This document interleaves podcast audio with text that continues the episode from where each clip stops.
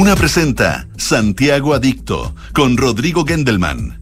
Auspicio de Toyota. Sigamos cuidando el planeta en bosque.toyota.cl. Anglo American. Por el cambio climático. Lo estamos cambiando todo. Que todos tus planes sean Entel. Te conviene. Inmobiliaria Hexacón.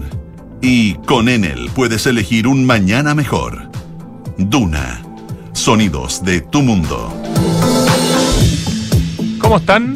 Muy buenas tardes, 2 con 4 minutos, miércoles 28 de diciembre, el Día de los Inocentes. Hay buenas bromas hoy día, seguramente ya han comentado en algún programa de la mañana o de más temprano el pseudo tatuaje que se hizo la alcaldesa de Providencia, Evelyn Matei, un tatuaje donde se muestra a ella misma escapando de los periodistas, como pasó hace algún tiempo, un 7 de noviembre de 2019.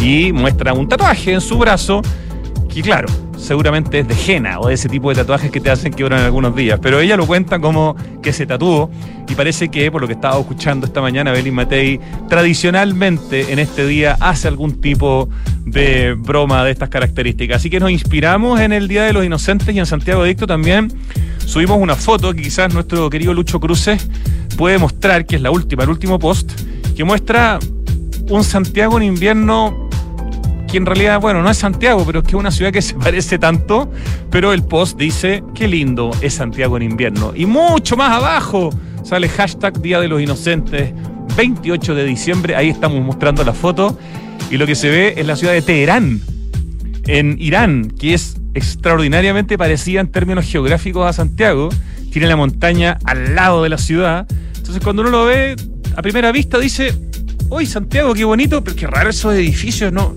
Y uno empieza a mirar con más detalle, claro, estamos hablando de otra ciudad, de otra parte del mundo, pero probablemente de una de las metrópolis, capital además en este caso, más parecidas que hay en el planeta a Santiago de Chile, justamente por su condición geográfica. Así que, eh, bueno, la gran mayoría de la gente que sigue la cuenta lo ha entendido, se están riendo, están compartiéndola, tiene hartos likes, así que estamos muy contentos de estar jugando también en este Día de los Inocentes. Lo que va a ser muy serio, pero entretenido al mismo tiempo, va a ser nuestra conversación em, en la primera parte del programa con Emilio de la Cerda, em, que está arquitecto, que está estuvo, digamos, porque ya terminó organizando y dirigiendo el concurso para el museo en San Carlos de Apoquindo, en terrenos de la Universidad Católica, para que finalmente las obras que hace ya tantos años ofreció regalar el gran artista Mario de Razabal queden en un lugar. Esto después de dos intentos fallidos, uno que incluyó concurso de arquitectura y todo, que fue ahí en el Parque San Borja, que fue escandaloso, como por un grupo muy pequeño de vecinos y vecinas eh, que no querían ninguna intervención en el parque, se farrearon un trabajo maravilloso y un regalo de casi 300 esculturas de Mario Razabal para el Parque San Borja en pleno centro de Santiago. Después estuvo a punto de cerrar Mario Razabal con la Universidad mm, Austral en Valdivia. No sé qué pasó, pero no funcionó y ahora finalmente en terrenos de San Carlos de Apoquindo de la Universidad Católica se hizo un concurso de arquitectura. Ya vamos a saber las condiciones del concurso, pero participaron muchas oficinas súper prestigiosas y lo ganó una oficina bastante joven. Vamos a conversar con el eh, director de proyecto, digamos, del grupo de arquitectos que se juntaron para ese proyecto ganador, que es Eloy Bahamondes, y con Emilio de la Cerda, el director del concurso, para conocer de qué se trata este proyecto, cuándo se podría implementar, cuáles fueron los segundos y terceros lugares, porque la verdad es que el grupo de arquitectos que ganó le ganó a gente súper consagrada y de tremendas capacidades, lo cual lo hace más meritorio todavía. ¿Cuál fue el jurado? ¿Cuándo se van a exhibir nuevamente? Porque se estuvieron exhibiendo en Casa Central em, los proyectos, pero se van a volver a exhibir en el campus Lo Contador. Eso y mucho más. Y en la segunda parte del programa vamos a conversar con un italiano que se trajo una franquicia de una heladería italiana, que yo me atrevería a decir hoy día que si no es la mejor heladería que hay en Santiago, bueno, es una de las mejores, se llama OG, es una franquicia que viene de Italia, en Italia está en varias partes, en varias ciudades, y en Santiago está en dos ubicaciones. Yo lo probé para un reportaje que hicimos para Canal 3 hace un tiempo, creo que lo comenté acá, y aluciné con el helado. Y tienen unos sabores maravillosos, todo artesanal, todo hecho casi que con la vaca y mismo, sacándole la leche. Una maravilla. De hecho, es la heladería oficial en Italia del Vaticano. Son los helados que come el Papa Francisco, los mismos que usted puede comer en Santiago. Nuestro entrevistado es Roberto Gimilaro, de Oggi, como se llama esta gelatería o heladería. Y considerando la circunstancia, estamos listos para partir con la música. Tenemos un recuerdo, ¿se acuerdan de Technotronic? ¿Por qué no empezamos al tiro a escuchar mientras yo relato un poco de esta banda que vino a Chile, que tocó en el Rock in Chile? Eh, Súper de la línea programática de Radio Duna, ¿no? ¿Qué va a decir nuestro director de programación? Yo creo que corremos riesgo con, con Ricardo, así que no, no vamos a poner a Technotronic ni vamos a escuchar a Get Up Before the Night It's Over. Era solo parte del Día de los Inocentes. Fuera Technotronic. Lo que vamos a escuchar, sí, es a George Benson con Give the Night con la producción de Quincy Jones, año 1980.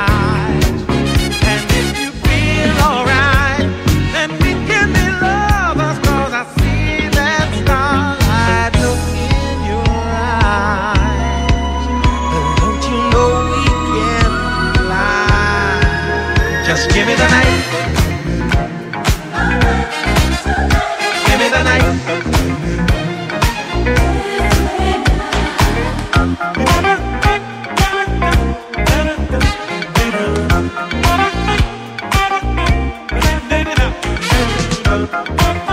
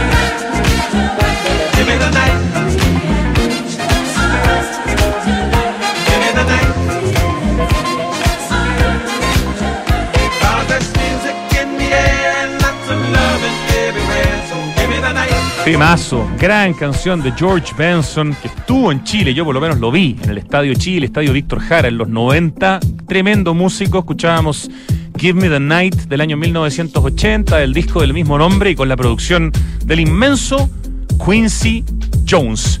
¿Qué mejor canción para mm, presentar a nuestros invitados? Un amigo de este programa con el que conversamos cada vez que podemos, Emilio de la Cerda. Muy buenas tardes, Emilio. Hola, Rodrigo, ¿cómo estás? Muy bien, Emilio. Emilio es arquitecto de la Universidad Católica, fue el subsecretario del Patrimonio Cultural en el anterior gobierno, en el gobierno de Piñera.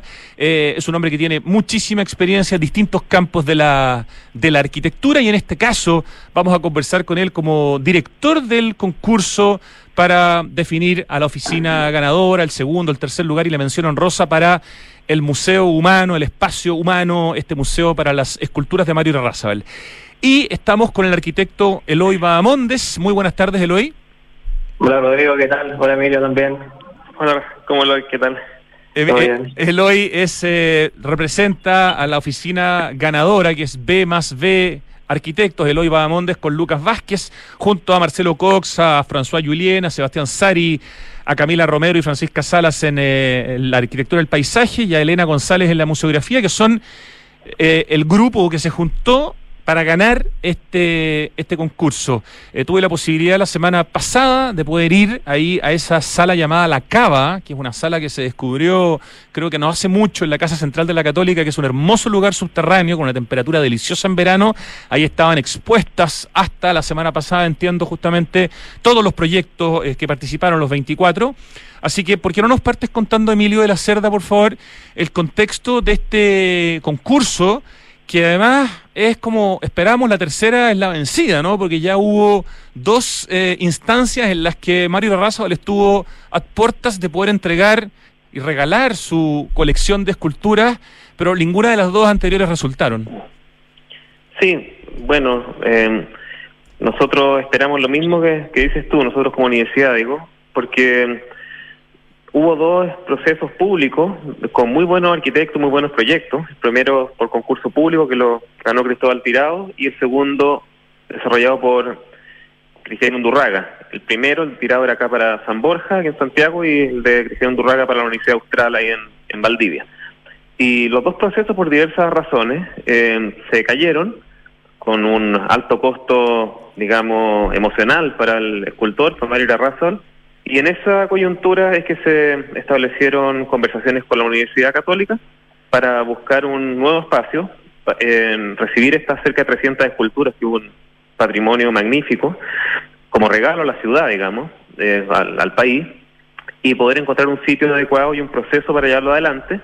Y es en ese eh, contexto que se dispone de un terreno en de San Carlos Apoquindo, que pertenece a la universidad, que es colindante con el club deportivo, pero más al norte, y que tiene eh, la vocación de ser un acceso a la cordillera. Este es como un portal de acceso a la precordillera. De hecho, ese terreno está hoy día eh, entregado en administración, su acceso a una asociación de parques cordillera, que es la que regula el acceso a muchos otros parques cordilleranos. Por lo tanto, este no es un proyecto situado solo en una comuna, es un proyecto que tiene una vocación metropolitana de acceso a la cordillera y en ese lugar estaría situado el proyecto de espacio humano con el trabajo de Mario Razón. Y, y como el proceso ha sido eh, complejo y tal, nos pareció como universidad que era importante abrir la discusión a, a las propuestas, o sea, no elegir a dedo la propuesta, sino que abrir el debate vía concurso, y eso fue lo que se hizo. Se trabajó con la Fundación Piedra Viva y Mario Razón, la Piedra Viva es la fundación que administra la, la obra de Mario, eh, con la cual se firmó acuerdo con la universidad para elaborar estas bases, para invitar a los arquitectos, a todos los arquitectos que el 2022 hicieron clases en, la Escuela de Arquitectura de la Universidad Católica, que por planilla eran más de 200, o sea, era un número muy considerable de profesionales que a la vez se podían asociar con otros profesionales porque los equipos eran grandes, como tú acabas de describir el de hoy. Y eso fue lo que se em, juró la semana antepasada con un súper buen jurado, digamos, después podemos hablar de eso, y, eh, y ganó el equipo de de Eloy, Lucas y todos los eh, que tú has mencionado.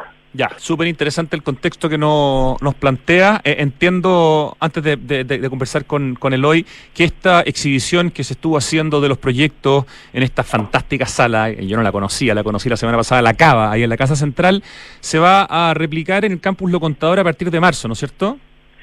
Sí, nosotros hablamos con el decano porque nos parece súper importante que estos proyectos, que al final es mucho trabajo, ¿eh? porque gana un equipo y hay menciones y tal, pero tenemos 24 equipos, mucha gente, mucho, mucha pega y muchas buenas ideas.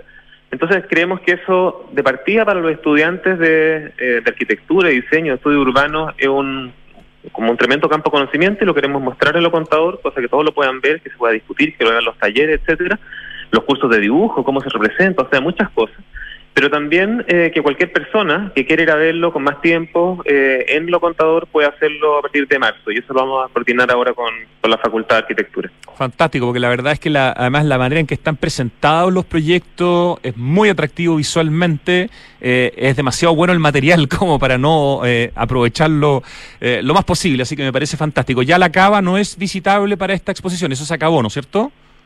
Sí, porque nosotros la, la reservamos como por tres semanas una para montaje, otra para jura y otra para exposición. Y la cava igual tiene otros usos alternativos entre medio, entonces tuvimos que acotar el tiempo y ahora lo estamos usando para otras cosas. Perfecto. Eloy Bahamondes, que lideras y representas a los arquitectos que ganaron este concurso. ¿Cómo fue primero recibir la noticia de que habían ganado? Porque además si uno ve quiénes compitieron, quiénes salieron en segundo y en tercer lugar, ya lo vamos a, a contar, incluso en la mención honrosa, la verdad es que le ganaron a gente tremendamente destacada, siendo ustedes eh, y sus compañeros, digamos, de, equipo, unas oficinas en general bien jóvenes. ¿Cómo fue la, la, reacción eh, de ustedes y, por qué cree que, fue el proyecto de ustedes el que ganó este concurso de arquitectura para este museo o este espacio humano donde van a estar las esculturas de Mario Razabal en este terreno de la Universidad Católica en San Carlos de Apoquindo? Eh, bueno, la verdad, Rodrigo, el resultado lo subimos cerca de hace dos semanas y para ser bien honesto, creo que todavía estamos como, como intentando creerlo. Eh, en ese sentido, creo que estamos, o sea, recibimos por sobre todo con mucha humildad eh, y como tomándolo como un como el desafío que significa en el fondo eh, hacer este museo y que sea como el definitivo una vez por todas para la obra de Mario de la Raza. respecto a por qué creo yo que fue la obra ganadora, eh, bueno, y también un poco respaldada por eh, los comentarios del jurado. Yo diría que eh, en general el concurso estaba, tenía dos grandes temas, en realidad eran tres, ya que era un concurso de arquitectura, paisaje y museografía, pero en el fondo había una primera decisión muy importante respecto a cómo la arquitectura dialogaba con el paisaje, en el fondo. Y considerando que esto está en un sector precordillerano y que en realidad eh, no tiene mucho contexto, digamos, sino que está metido en la naturaleza, en la precordillera. La primera decisión eh, yo creo que fue subdividir el programa en dos barras, cosa de que estas dos barras en realidad lo que hicieran fuese eh, delimitar un jardín y ese jardín o ese parque interior fuese el museo realmente, fuese un, un paseo al aire libre, en donde están expuestas la mayor cantidad de las obras de Mario Raza. Esto entendiendo que eh, finalmente es un, requisito es de gran importancia para el escultor mismo que sus esculturas efectivamente tengan eh, una vejez un poco, no sé si forzada, pero en el fondo la escultura para Mario se ve mejor o agarra eh, su verdadero sentido cuando está bañada con la luz eh, solar directa, eh, cuando la gente la puede tocar, cuando eh, se empieza a oxidar, cuando los niños ojalá empiecen a, jugar con ella, etcétera. Entonces, en ese sentido, definitivamente lo que había que hacer era jugársela como en un museo exterior, al aire libre, y en ese sentido el paisaje era como la primera decisión, decir, vamos a hacer un, jardín delimitado, eh, que va a estar eh, marcado al norte y al sur por estas dos barras y em, vamos a ir generando un recorrido ascendente que va a ir conectando distintos puntos de estas barras para eh, activar el recorrido. Esas dos barras, para que quede claro para quienes nos, escuchan, en el fondo son los dos edificios que van a contener eh, parte también de la obra de Mario Raza, me imagino la que es más pequeña, donde va a estar la cafetería, etcétera. En el fondo, hablar de estas dos barras, estás hablando de las dos como construcciones que son bastante eh, minimalistas en el sentido de que intervienen poco el paisaje y que están hechas de básicamente de madera laminada mecanizada. Ese es el material que ustedes eligieron, ¿no? Eh, claro, estas dos barras o estas dos edificaciones serían hacia el norte la cafetería y sala multiuso.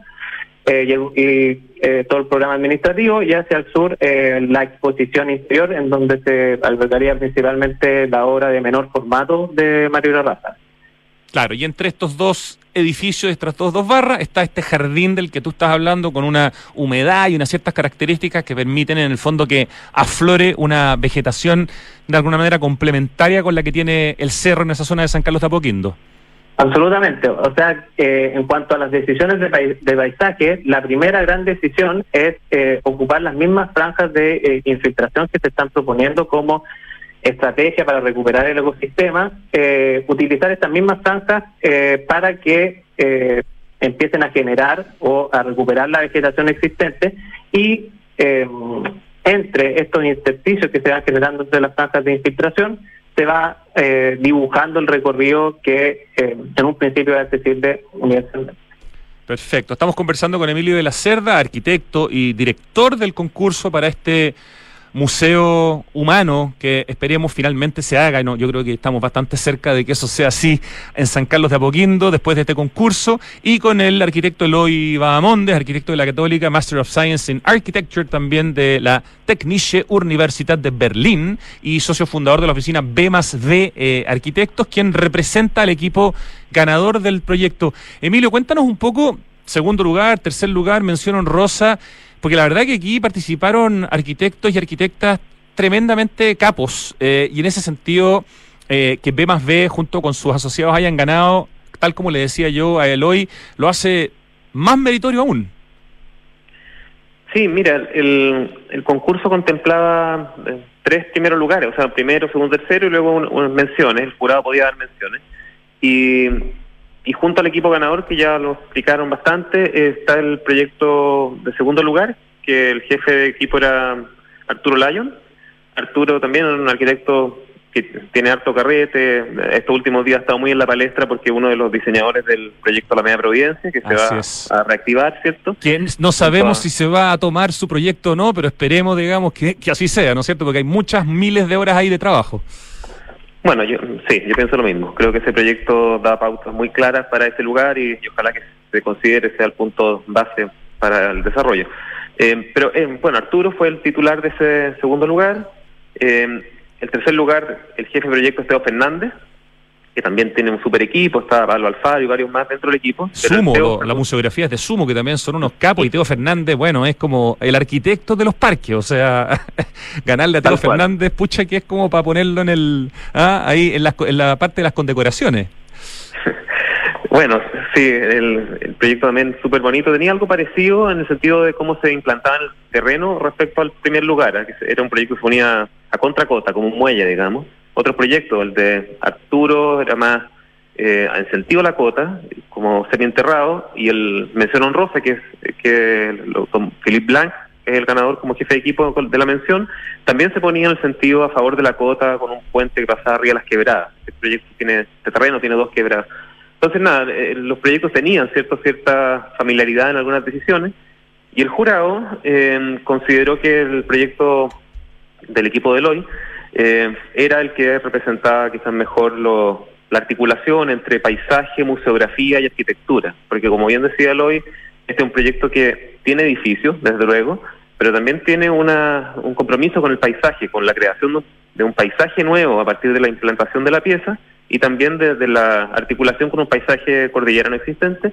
Y luego, lo que es lo principal acá es la museografía, que este es un espacio para mostrar obras, en espacio exterior e interior, y esa obra tiene una eh, particularidad, una naturaleza, eh, y esto te diría que fue muy debatido a nivel de, jurado.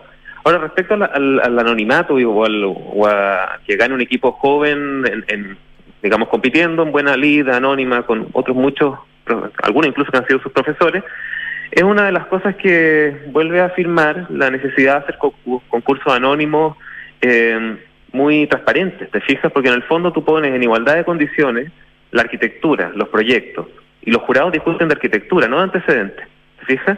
Eh, y eso genera este tipo de cosas, o sea, que se discute netamente los atributos de un proyecto u otro, se comparan en su mérito, y por lo tanto quien, quien puede llegar a ganar es cualquiera de los que presentaron propuestas. Yo creo que eso es muy positivo y que también genera eh, la posibilidad de que oficinas jóvenes, digamos, terminen asumiendo proyectos enormemente desafiantes y muy visibles. La cantidad de proyectos, Emilio de la Cerda, 24, ¿fue un número que estuvo por debajo, por sobre lo que ustedes esperaban? ¿Cómo, cómo fue ese, ese resultado en la cantidad de recepción de, propuestas? Mira, es un número muy bueno para un proyecto de este tipo, ¿te fijas? Sobre todo a fin de año, qué sé yo, y con un eh, universo de por invitación. No, no era eh, Urbi que este, este llamado era para los profesores 2022 de la Escuela de Arquitectura en la Católica, como decía, eran del orden de 200 los que podían concursar. Ahora, de esos 200, tú tienes muchos que son de corte más teórico, que no están tan dedicados al proyecto, otros que se asociaron entre ellos, bueno, otros que no participaron. Entonces nosotros considerábamos que era un muy buen número este. Pero de hecho, como había una inscripción previa, nosotros teníamos varias fases del concurso antes. Una era la visita de terreno obligatoria, tanto al taller de Mario Razal como al sitio de proyectos. Eh, y en esas visitas uno ya podía calibrar más o menos cómo venía la mano del interés. Y luego la inscripción de equipo y las hojas de inscripción de equipo. Entonces, en base a esos datos previos, nosotros ya teníamos más o menos calculado que, de hecho, el montaje lo hicimos para un máximo de 30 proyectos o de 27, algo así, ahí en la cava, ¿te fijas? Entonces llegaron 24, más o menos estábamos calibrados con lo que iba a ser la entrega. ¿Hay posibilidades de que salga algún libro de este concurso de arquitectura o del proyecto ganador? No sé, eh, como se hizo, por ejemplo, con el edificio de arquitectura de la, de la, Facultad de Arquitectura que está en Lo Contador, que es un libro pequeñito, me están contando por aquí, que hizo Hugo Mondragón. ¿Existe esa opción de que llegue también a, convertirse en libro este concurso o, en particular, este proyecto ganador? Sí, sí hay posibilidades. Ahora, no lo hemos visto en detalle eso, ¿eh? lo hemos conversado, que siempre es muy bueno que las ideas queden disponibles eh, sobre todo porque los proyectos, claro, una cosa es la construcción el ganador, pero el otro es el, espacio de debate disciplinar que abren. Y para que eso quede, eh, unas cosas son las exposiciones, otras cosas puede ser la página web y otras cosas son las publicaciones. Y lo hemos estado viendo en el sentido de cómo dejar registro de todo este tremendo trabajo de los equipos que entregaron. Así que no, no lo descartamos y de hecho nos interesaría mucho explorar una alternativa de ese tipo. Buenísimo. Estamos conversando con Emilio de la Cerda, director del concurso para elegir el proyecto ganador para el museo, que en esta tercera instancia, y que esperamos sea la definitiva, va a llevar las obras de Mario Razabal a San Carlos de Apoquindo, a terrenos que tiene la Universidad Católica, con este proyecto ganador liderado por Eloy Badamondes, que está hoy día conversando con nosotros, junto a su socio Lucas Vázquez, con Marcelo Cox, con François Julien, con Sebastián Sari, con las arquitectas del paisaje Camila Romero y Francisca Salas y con la museografía de Elena González. Quisiera agregar que eh, hay proyectos que no ganaron, digamos, de gente tan seca como la, oficina de Bill Lyon, Sebastián Irarrázaval junto a Teresa Moller, una tremenda paisajista, un tremendo arquitecto. De hecho, el día que estábamos ahí, hoy nos encontramos con, con Tere Moller y pudimos conversar un rato, e incluso nos mostró su proyecto, ustedes se lo pudieron mostrar a ella. Son cosas lindas que pasan ¿no? en, en este tipo de, iniciativas. Sí, eh, de hecho, o sea, con cada vez que uno empieza a ver como más detalles quiénes eran los participantes, eh, ya sea en arquitectura y en paisaje, eh, de alguna manera como que empieza a, a reavivar este, este, esta sensación eh, como muy gratificante de cuando nos enteramos que habíamos ganado, pero al mismo tiempo nos hace tomar como con muchísima responsabilidad y seriedad este desafío y evidentemente, como bien decía eh, Emilio, este proyecto tiene una visibilidad, ¿no es cierto?, una importancia eh, que de todas maneras nos va a obligar a, poner como la mejor de las energías para sacar el proyecto lo mejor posible. Oye, ¿les han aumentado mucho, por ejemplo, las visitas al sitio, no sé, a, la cuenta de Instagram de ustedes como oficina en la medida que han tenido difusión desde distintas instancias como ganadores del, del proyecto? Eh, o sea, de todas maneras, lejos lo que más, difusión nos ha hecho han sido las publicaciones de Santiago eh, pero sí, algo algo de visitas han subido y de todas maneras las cuentas de redes sociales también tienen nuevos seguidores. Cuéntate cuál es la cuenta de Instagram de B más B Arquitectos, que es B larga más B corta Arquitectos, para que la gente lo siga. Es, eh, el Instagram es arroba B larga M A S B corta punto CL. BMAF, ¿cierto? Punto. Ya, perfecto. BMAF.cl para que sigan la. ¿Lo dije bien o no? Porque no me aparece. De algo estoy haciendo mal. Es B larga M A S B corta punto Ah, me faltó la B corta. Claro. BF, BM. No, olvídate, lo voy a buscar por otro lado, pero, pero yo creo que la gente lo entendió. Si el Humbertito soy, soy yo. A ver, eh, para seguir tirándole flores, eh, Emilio, sería bueno que nos contaras cuál fue el jurado de este concurso, porque también conocer el jurado eh, en el fondo muestra la calidad. Por una parte están los participantes, a los que, perdón, quiero sumar Antonio Liptay, está Gonzalo Claro, está Marcelo Zarovich, Rodrigo Pérez de Arce compitió, Alberto Moleto, Roberto Moris, Sandri Turriaga, Tomás Villalón, eh, Sebastián Grey, Quique del Río. Ya, ahí tenemos algunos de los concursantes, ya sabemos el segundo lugar Arturo Lyon, el tercer lugar Teodoro Fernández, el, la mención honrosa Felipe Blanc. ¿Cuál fue el jurado de este, de este concurso? Mira, el jurado tenía que eh, articular como varias dimensiones, y eso es bonito. Una es la universitaria, digamos, propiamente. Eh, otra es la de la fundación de, con Mario y la Razal, y la otra es, te diría, la disciplinar, bueno, disciplinar y también la pública, Municipalidad de Las Condes estuvo metida. Entonces, el, estaba el rector de la universidad, Ignacio Sánchez, que además ha sido como un motor en este, en este proyecto, desde las conversaciones con Mario y tal, con su familia. Eh, estaba el decano de Arquitectura, Diseño y Estudios Urbanos, Mario Villa.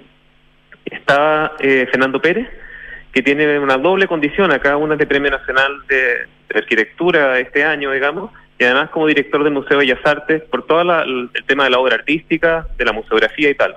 Fernando estuvo, estuvo Enrique Brown, que también, también es Premio Nacional Arquitecto, y Enrique además de, de esos méritos disciplinares es eh, integrante de la Fundación Piedra Viva, dedicada a la obra de Mario Larraza. Entonces él también, él fue de hecho un hombre que venía por la fundación, pero que es eh, muy conocedor de la arquitectura y paisaje. Estaba Tomás de la Porta, Tomás es eh, el director de infraestructura de la universidad y esto es muy importante porque este proyecto ahora pasa al derrotero de ejecución de contratos y de especificaciones que lidera infraestructura. Está Romy Hett, que es arquitecta y experta en arquitectura del paisaje, de hecho, la Romy ha sido profesora de, los mismos equipos de paisaje que, que, está en el equipo ganador, de hecho, y ha trabajado con ellos. Entonces, muy importante su mirada. Le mandamos cariño desde este programa, que es también amiga de este programa, la entrevistamos cada cierto tiempo, Romy. Sí, pues, Perdón la interrupción. No, estaba Gonzalo Evia, Gonzalo es arquitecto de la Municipalidad de Las Condes, y él estuvo muy metido en el tema del proyecto Cerro Calán. Entonces también la mirada de él, eh, cómo desde el municipio y desde la experiencia de Calán, fue muy interesante para el jurado. Eh, estuvo Magdalena Krebs, que además de haber sido directora de la Dirección de Biblioteca, Archivo y Museos, con todo el tema de colecciones, museografía y tal, es actualmente la presidenta de la Fundación Santiago Cerro Isla. Entonces, de nuevo, está esa mirada desde las colecciones y desde el tema de paisaje. Y los concursantes eh, eligieron como representante a Sebastián Hernández, que también es un arquitecto muy, digamos, con mucho carrete, con, con, con gran mirada, que de hecho Sebastián fue socio de, Teo Fernández mucho tiempo, trabajó con Teo como 20 años. Entonces, también es una persona que, se mueve muy bien con los temas de arquitectura, paisaje y tal. Y, no pudo venir porque le dio COVID, pero envió algunos comentarios y conoció los proyectos en digital. Eh, Milan que también es miembro de la Fundación Piedra Viva, de Calabore Mario, eh, y que, bueno, muy conocido Milan, dirigió el Museo de Bellas Artes por más de 20 años. Gran crítico de arte también. Exacto, entonces bueno, ese era el jurado y, además estaba Mario Irarrazal con derecho a voz y no voto, como una cautela justamente para poder eh, tener una posición un poquito más de observador y no comprometerse en el debate eh, más, intenso que a veces se da en los concursos. En el mejor de los casos, Emilio de la Cerda, eh, si todo se da como se debiera dar, ¿cuándo se podría empezar a trabajar en el desarrollo ya de este museo? En el mejor de los casos. Mira, el mejor de los casos está eh, consignado en la hoja de acuerdo entre la universidad y, Mario, ¿ya? Y la fundación.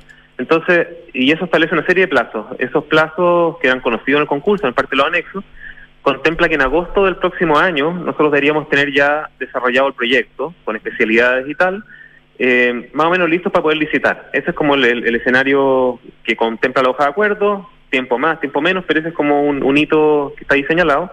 Eh, y también en ese momento, agosto de 2023, tener comprometido el presupuesto del proyecto, que también tenemos una estimación gruesa, pero eso puede que bajarlo a un montón de cosas propias del desarrollo de una propuesta. Y eso significa que el último, el segundo semestre del 2023, eh, ya deberíamos estar partiendo la construcción. Ahí hay que calibrar cuándo, si es hacia el último trimestre o antes, eso es lo que hay que ver ahí bien en la programación. Todo el 2024 debería ser construcción y e idealmente la inauguración se debería dar el primer trimestre del 2025. Perfecto, no sabes lo que me alegra, Emilio y Eloy, que, que, este concurso se haya hecho con la calidad que se hizo el concurso, con el tremendo jurado, con el proyecto ganador, para hacer justicia con Mario Razal, porque la verdad lo que ha vivido este gigante de la escultura chileno, que decidió regalar una obra inmensa que son casi 300 esculturas y cómo en el fondo le ha sido tan complicado que se le reciba, incluso ha sido de alguna manera hasta humillado en algún momento por algunas vecinas ahí del, del barrio San Borja. Eh, eh, es de verdad que esto es como el principio de hacer justicia. Y de hecho, eh, como en la introducción del texto que ustedes hacen, el hoy, en el punto uno, Museo y Jardín, ustedes hablan en el fondo de un proceso que se ha visto interrumpido, de un museo errante, eh, de que este en el fondo, de alguna manera, es, el, eh, la, la, periferia de la ciudad la que recibe un proyecto que ha sido en el fondo expulsado de dos ciudades, ¿no? De la de Santiago y la de Valdivia. Cuéntanos un poco más de esa, de ese texto que está muy interesante. Eh, sí, bueno, esa es, efectivamente es parte de la memoria y de alguna manera eh, establece como el, ¿sabes? yo creo que tiene como hartas vocaciones ese, ese mensaje. El primero es un poco decir que ojalá eh, esta sea como la vencida, ¿no es cierto? La tercera sea la vencida. Y por otra parte, eh, al hablar de la periferia de la ciudad, eh, creo que tiene como un doble sentido. Primero, obviamente tiene esta eh, el sentido más obvio, que es que eh, en la ciudad, ya sea de Santiago y en la ciudad, ya sea de Valdivia, de alguna manera no funcionó el proyecto por diversos motivos. Entonces, aparentemente eh, habría que probar otra cosa y puede ser la periferia. Eh, pero yo creo que también existe una segunda lectura eh, y que mm, quizás es una opinión más personal, eh, pero eh, creo que el museo y la obra de eh, Mario a lo mejor toma mucho más sentido cuando se sale de la ciudad. Eh, Mario habla mucho de lo humano, eh, y por eso su, su museo se llama eh, Espacio Humano. Sí, un hombre de una tremenda espiritualidad. Exactamente, y eh, de alguna manera él, él en su eh, escultura no, no quiere como eh, forzar ideas, sino que en el fondo quiere una libre interpretación, que de alguna manera cada uno con su experiencia le dé el sentido eh, que quiera a cada una de las esculturas. Y de, desde esta perspectiva, a mí en lo personal me hace mucho sentido eh, que este museo esté en la periferia, esté en eh, una conexión con la naturaleza, eh, en este caso con la cordillera, que básicamente es como lo que nos define como país. Eh, entonces, a mí me hace sentido esto de, de, un museo en la periferia que de alguna manera se sale de todo lo que uno tiene en el imaginario cuando piensa en un museo. Además le agrega algo que no iba a estar en San Borja y supongo tampoco en Valdivia, que es la posibilidad de contemplar la ciudad desde el museo, ¿no? Absolutamente. Y tal, tal, como decía Emilio al principio, la localidad en sí es eh, una puerta de acceso eh, para eh, la precordillera, con todo lo que eso conlleva, eh, ya sea distintos trekking, hay unos miradores más arriba, gente andando en bicicleta. Entonces, es como un punto de conexión, una bisagra entre la ciudad y la cordillera. Y Emilio, podríamos incluso elucubrar, pero de alguna manera podríamos pensar que, que, que no se haya deconstruido el, el, el, primer proyecto, el del museo en el Parque San Borja, quizás también salvó al museo, porque quizás podría ya haber estado terminado, podría haber sido en el fondo víctima de las manifestaciones del estallido social por la ubicación, le pasó al Museo Violeta Parra, podría haberle pasado perfectamente al Museo Humano. A la larga, quizás, dadas las circunstancias de lo que vino, porque este concurso se hizo en el 2014, eh, de alguna manera, no sé, como que uno podría mirar el lado positivo y decir las cosas pasan por algo. Mira, sí, es difícil, ¿eh? porque uno nunca va a tener ahí el contrafactual, pero pero claramente el lugar donde iba a estar el Museo de Mario en San Borja fue uno de los epicentros del estallido social.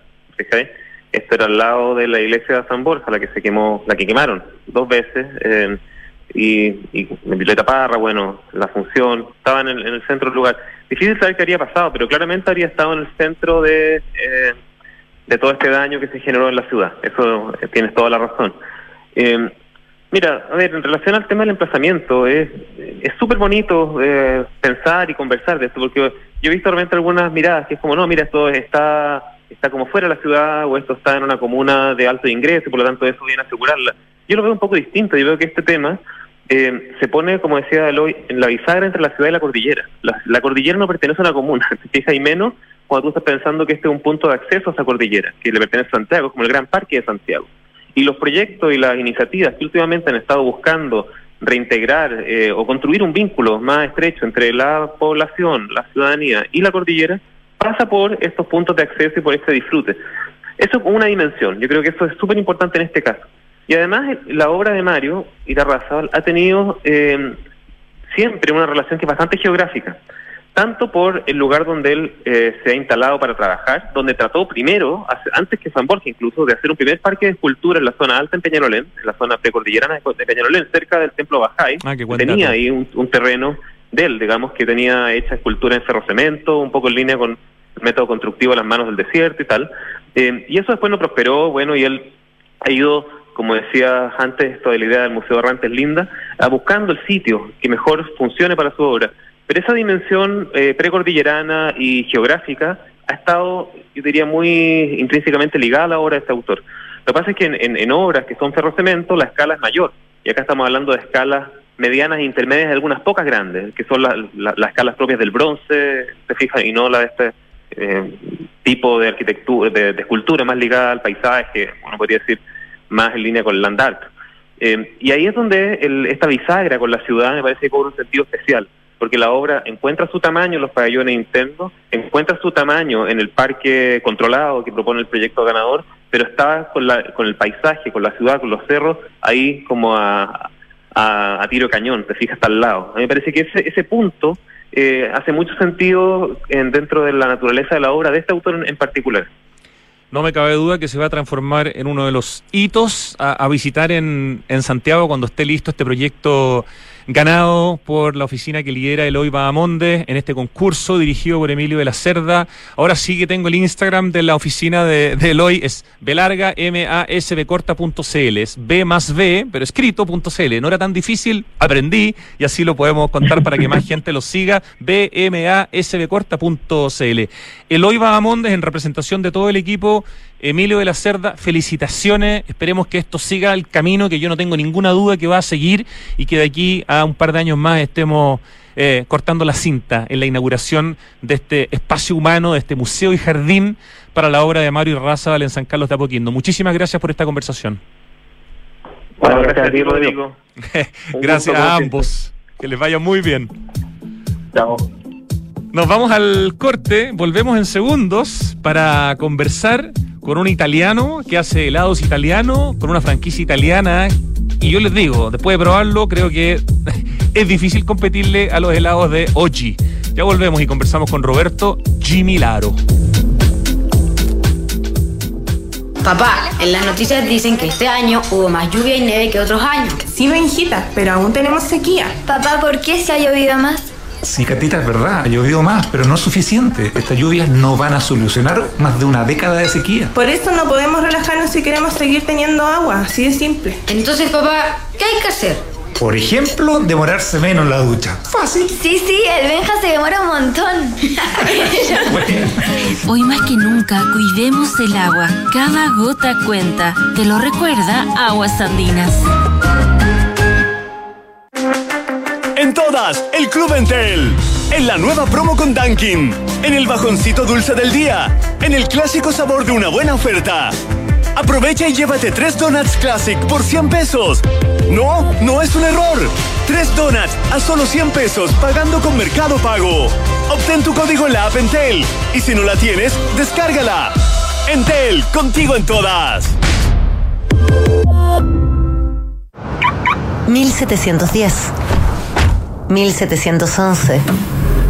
1712, nuevos árboles plantados. Nuestro compromiso sigue creciendo. Por cada híbrido Toyota que recorra las calles, plantaremos un árbol nativo, que junto a más de 1.700 árboles ya plantados, darán vida al gran bosque Toyota en el sur de Chile. Iniciativa que ayudará a cuidar del medio ambiente y reducir la huella de carbono. Conoce más en bosque.toyota.cl. En pleno barrio El Golf se emplaza edificio Isidora y Benjamín de Inmobiliaria Hexacón. Una experiencia única de diseño, arquitectura y conectividad en una de las esquinas clave de Las Condes. Isidora y Benjamín es un proyecto boutique con exclusivos departamentos de uno y dos dormitorios, algunos con jardín privado y cuatro penthouse en el último piso. Conoce más en www.exacon.cl. Si queremos cambiar el mundo, primero tenemos que cambiar nosotros. Por eso en Anglo American estamos cambiando nuestra forma de hacer minería, con medidas que contribuyen a la lucha contra el cambio climático. Como parte de nuestras acciones, utilizamos electricidad de fuentes 100% renovables y reutilizamos el 92% del agua en nuestras operaciones. Porque si el cobre es determinante para el futuro, su producción también debe serlo. Por el cambio climático, lo estamos cambiando todo. Anglo American. Conoce qué más estamos cambiando en chile.angloamerican.com angloamerican.com. El robo de cables eléctricos para extraer cobre es una práctica delictual que ha crecido mucho en el último tiempo. Esto pone en serio riesgo de accidente a quienes cometen el ilícito y también a los técnicos que realizan el mantenimiento de las redes de distribución. Además, afecta la calidad del servicio eléctrico del sector donde ocurre el delito, dañando la calidad de vida de los vecinos y la comunidad. Ayúdanos a cuidarte. Denuncia este delito de manera anónima al 600 696 0000. Enel. Estamos de vuelta en Santiago Adictos, 2 de la tarde con 50 minutos y estamos en línea con Roberto Gibilaro, el hombre que junto a su mujer, ambos, lideran una heladería realmente espectacular que viene de Italia, Oggi. Roberto, muy buenas tardes. Buenas tardes, ¿cómo están? Bien, qué gusto saludarte, Roberto tuve la oportunidad de probar algunos de los helados de OGI, OGGI, que ya nos vas a contar lo que significa, hace algunas semanas ahí en la mm, en la heladería que está en Holanda, en la tercera cuadra de Holanda, y la verdad que quedé bastante impresionado con la calidad, con el sabor. Y ahí, bueno, nos contaste una historia, ¿no? De que esto es una franquicia que viene de Italia, que es la heladería del Vaticano. Danos un poco de contexto para entender qué es OGI, qué significa y cuál es su historia, por favor. Sí, oggi literalmente es el acrónimo de Oficina Gelato Gusto Italiano, que es eh, donde oficina está para pequeña fábrica, como pequeño taller. Y también si se juntan eh, esas letras, la palabra oggi en italiano es hoy, porque hacemos helados todos los días. Entonces el helado que se come en la heladería eh, está hecho en el mismo día. No puede ser más fresco el helado que uno come en el fondo, ¿no? No, no, a veces de verdad, eh, porque los chicos sacan el helado eh, cada 15, 20 minutos, entonces a veces de verdad uno está comiendo un helado que tiene segundos de vida o un par de minutos. Qué espectacular. ¿Hace cuánto está Oji en Santiago? Porque está en dos ubicaciones, en Holanda 310 y en Alonso de Córdoba 4226. ¿Y hace cuánto existe en el mundo, digamos, y partió en Italia? Partió en Italia en el 2014 eh, en eh, Udine y después abrieron eh, eh, Bologna y Barcelona, donde uno de los dueños de Barcelona es un chileno que se llama Cristian Zunino. Y, ahora está también en, Milán, en Atenas, en Udine, Trieste, Pordenone y en Santiago, por supuesto. Mira, y particularmente en Santiago entonces, ¿desde cuándo? Desde el 2019, eh, abrimos en enero 2019 en Avenida Holanda y desde marzo 2022 en, eh, en Alonso de Córdoba. Fueron bien atrevidos en abrir en, en, Holanda al 300, en el 310, porque es una cuadra donde antes de que ustedes llegaran no había nada, más que edificios. Eh, básicamente la primera cuadra y media de Holanda tiene vida, pero después en el fondo como que es muy residencial. Eh, buen ojo ahí, ¿no? Porque hoy día la gente, bueno, va a Oji y ya han aparecido otros lugares, de hecho. Sí, en realidad mucha gente me había dicho que me estaba equivocando de, posición, porque efectivamente en la segunda cuadra de Holanda, que está entre Lota y San Pío X, no había nada. Nosotros eh, fuimos los primeros a poner una, una actividad comercial y después de nosotros vinieron, que ya estaban proyectados, pero vinieron el nuevo hotel y el Hugo Hotel. Entonces, de, fuimos como... Fantástico, o sea, le llegaron los hoteles, llegó de otra, otra heladería, al lado de ustedes se puso también un espacio donde se puede comer. Sí, efectivamente sabía que los hoteles se iban a, instalar allá, entonces me imaginé que el flujo iba a aumentar y al final eh, tenía razón. Roberto Gibilaro, quien lidera Oji, junto a tu pareja, ¿no? Son un equipo tú con tu mujer. Sí. Así que nómbrala, ¿cómo se llama ella? Francesca Dovile es eh, mi, mi socia, mi pareja, mi, mi amiga, mi, hasta mi jefa. Las hace todas. Oye, eh, ¿y por qué? Bueno, ¿cómo se explica que la calidad de los helados de OG sea tan espectacular? Uno, dijiste tú la frescura, ¿no? Se hacen en el día, pero ¿qué más ayuda a entender la diferencia quizás con otras heladerías que no son tan realmente artesanales como OG? Mira, la, yo te hablo de hoy, la, la búsqueda de los mejores productos que hay en el mercado. Porque nosotros, por ejemplo, traímos toda la excelencia italiana, como por ejemplo son los conos, el pistacho viene de Sicilia, la almendra también, la avellana es de Piemonte, eh, para tener el producto más eh, de calidad más alta que se puede, la fruta chilena y también vamos a a, buscar pequeños proveedores que nos entregan, por ejemplo, la, la arándano viene de Talca, eh, no sé, la leche, una leche chilena fresca, no es UHT. Entonces el queso es también un queso de un productor italiano que lo hace en Chile. Entonces tratamos que todos los productos sean de la calidad más alta posible y, eso se transforma junto a la maquinaria italiana que nos trajimos de Italia, se transforma en un producto de altísima calidad que en Italia está hasta en la mesa del Vaticano. Entonces, ¿Cuántos sabores manejan ustedes como en general y cuántos sabores uno puede encontrar en promedio diariamente en las heladerías? Mira, eh, tenemos como 80 recetas eh, pero las recetas de los helados son infinitas, porque, por ejemplo, cuando se maneja fruta, se pueden hacer mezclas, eh, tratamos de hacer pruebas, entonces las recetas en realidad son, digo, prácticamente infinitas.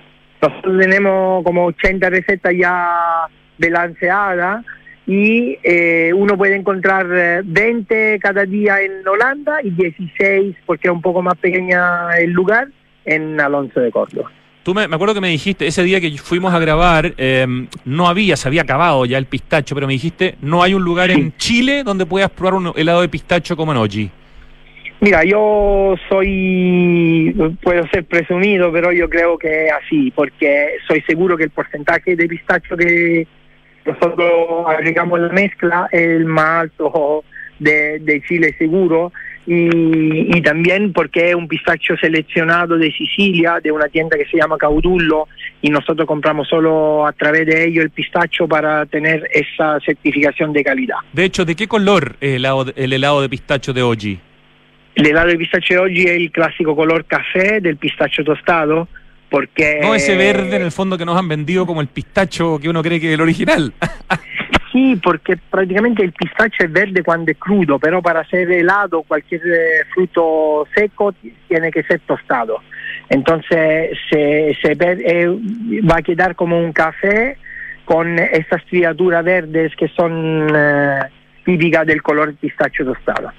Roberto, ¿qué significa que Oggi sea la gelatería del Vaticano, del Papa Francisco, que sea eh, como el helado oficial? ¿Qué, es eso? ¿Es un, es un, ¿Es un mito? ¿Es realidad? ¿Es, oficial? No, porque en el, en el 2016 eh, Oggi fue elegida por el Vaticano como heladería oficial en los almuerzos oficiales. Y cuando hay un almuerzo oficial en la Ciudad del Vaticano, van o Fabio Pidioni o Carmelo Chiaramita, que son los dos socios fundadores de Oggi, a hacer el helado. Por eso podemos tranquilamente decir que Oggi es la heladería certificada del, del Vaticano. O sea, eso sí que es tremendo marketing decir que es la heladería del Vaticano. ¿Cuánta? La otra vez veía, Italia tiene una cantidad de heladerías que creo que el segundo país que le, que le sigue está muy distante. O sea, la cantidad de heladerías en Italia es una cosa que no tiene comparación con ningún otro lugar en el mundo.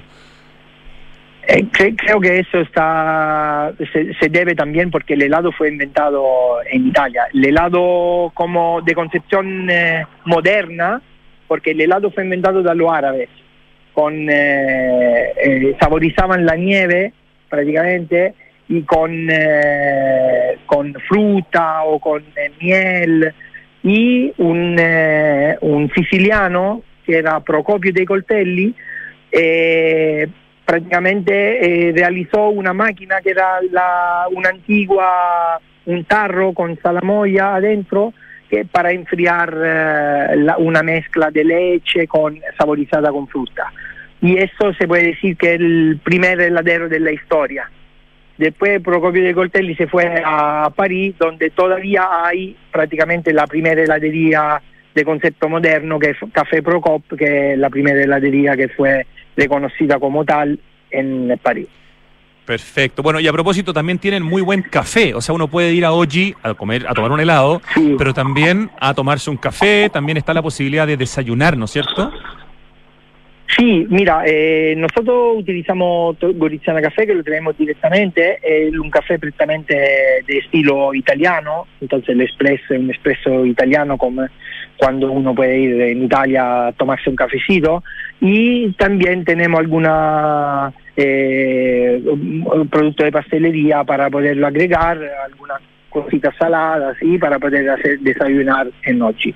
Perfecto. Finalmente, eh, Roberto, dame un par de sabores que hoy día yo pueda encontrar, por ejemplo, en Holanda, aparte, no sé, del pistacho, que tú digas, mira, hoy día les recomiendo ir a probar este sabor a la tienda de Holanda, o estos dos sabores, y esta a Alonso de Córdoba. Sí, eh, hoy día yo recomiendo de ir a probar Pulcinella, que es el, eh, una crema de ricotta con cáscara de naranja, trocito de chocolate granilla de pistacho, que prácticamente es relleno del cannolo siciliano, que es un postre típico de Sicilia, hecho helado. Y también eh, hoy eh, aparece durazno, que es una fruta eh, riquísima, tiene más del 50% de fruta, agua filtrada y un poquito de azúcar. Durazno, excelente, la Durazno. novedad.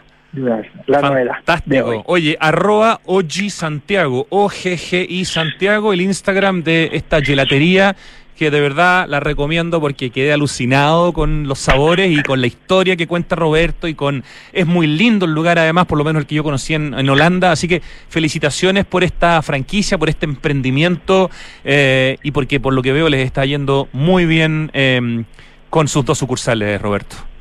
Muchas gracias, muchas gracias. Un abrazo y saludos a tu, a tu tremendo equipo. Gracias, un abrazo a ti y muchas gracias por, eh, por hospitarnos en tu, en tu transmisión. Roberto Gimilaro conversaba con nosotros, quien lidera Oji en Santiago. Vamos al acertijo musical, Ricardo. Espero hoy día sacarme un azul. Que ayer tuve como un 2 y medio, ponte tú, ¿no? Me fue pésimo, pero estaba muy difícil. Oye, en Anglo American están cambiando su forma de hacer minería, luchando contra el cambio climático. ¿Cómo? Con la primera hidrogenera para minería de Chile y el primer camión minero a hidrógeno verde del mundo. Anglo American. Por el cambio climático lo estamos cambiando todo. Más información en chile.angloamerican.com. Oye, el impacto del 5G a un año de su lanzamiento comercial ha sido impactante, valga la redundancia, en Entel. 63% de los usuarios de esta tecnología son de Entel. Hoy día más de 1.087.000 clientes de Entel están usando esta, esta red eh, y de las 270 comunas que cuentan con cobertura 5G de Entel, según un reporte de esta compañía hecho en noviembre, las que más usan, trafica se dice, las que más trafican en esta red son Laguna de las Condes con casi 120.000 gigabytes, Santiago, Providencia, La Florida y Ñuñoa. Entel liderando el 5G, si quieren saber más, informacióncorporativa.entel.cl. Ya por lo menos hoy día con la banda voy a sacar un 4. Si es que Richie considera que saber la banda da para un 4. No, aquí me puedo sacar un 7. A ver. Voy a anotar, ¿ah? No me acuerdo exactamente cómo se dice, pero lo puedo chamullar, el nombre de la canción y el nombre de la banda que empieza con H. ¿Cierto? ¿Cómo estoy, Ricardo? ¿Estoy tibio, tibio? Tibio, tibio, ya. Ok. Oye, invertir hoy es una excelente opción y en Inmobiliaria Hexacón te entregan la mejor asesoría para que puedas rentabilizar tu futuro. Cotiza hoy y compra departamentos con esto que es característico de Hexacón. Excelente ubicación y plusvalía. Hexacón te entrega full beneficios y flexibilidad en la compra. Hablemos de tu próxima inversión en www.hexacon.cl. De hecho, este es un hombre y su banda. Em, eso nomás les digo. ¿Sabías que por cada híbrido Toyota que recorre las calles, Toyota planta un árbol para ayudar a reducir la huella de carbono? Un precioso proyecto hecho junto con la Fundación Reforestemos. Se llama Bosque Toyota esta iniciativa y la pueden conocer con más detalle en bosque.toyota.cl. Te cuento que en Enel buscan y buscamos, por supuesto, cuidarte y mantener tu suministro continuo. Por eso, si sabes de hurto de cables que haya generado corte de electricidad en tu barrio, puedes denunciarlo de manera anónima al 600-696-0000. Ayúdanos a evitar esta práctica ilegal y a mantenernos seguros. Enel. Es verdad, este año tuvimos un poquito más de lluvia y un poco de nieve en Santiago, pero esta noticia no borra para nada más de una década de déficit de precipitaciones. No te relajes, aún tenemos sequía. Para seguir teniendo agua, úsala en forma eficiente. Por ejemplo, toma duchas cortas, ojalá de no más de tres minutos. Cuidemos el agua, cada gota cuenta, te lo recuerda Aguas Andinas. Bueno, el grupo que suena es Huey Lewis and the News, gran banda ochentera. Y la canción se llama como algo como It Hits to Be Square. Pero no me acuerdo si hips o hits o hit. No me acuerdo el verbo, pero. ¿Cómo se escribe con HP? Eso. It Hits to Be Square. ¿Nota, Ricardo? Un 7, mi chica. Con el 2,5 de ayer, ya nos acercamos al. Sí, pasamos el. Nos acercamos. Pasamos el azul. Estamos con sobre 4. Excelente, termina Santiago Adicto. Muchas gracias Ricardo querido, a ti y a todo el equipo que hace posible este programa. Son las 3.5. Me tengo que despedir, los dejo con Tardes Duna. Gracias por escucharnos. Hasta mañana.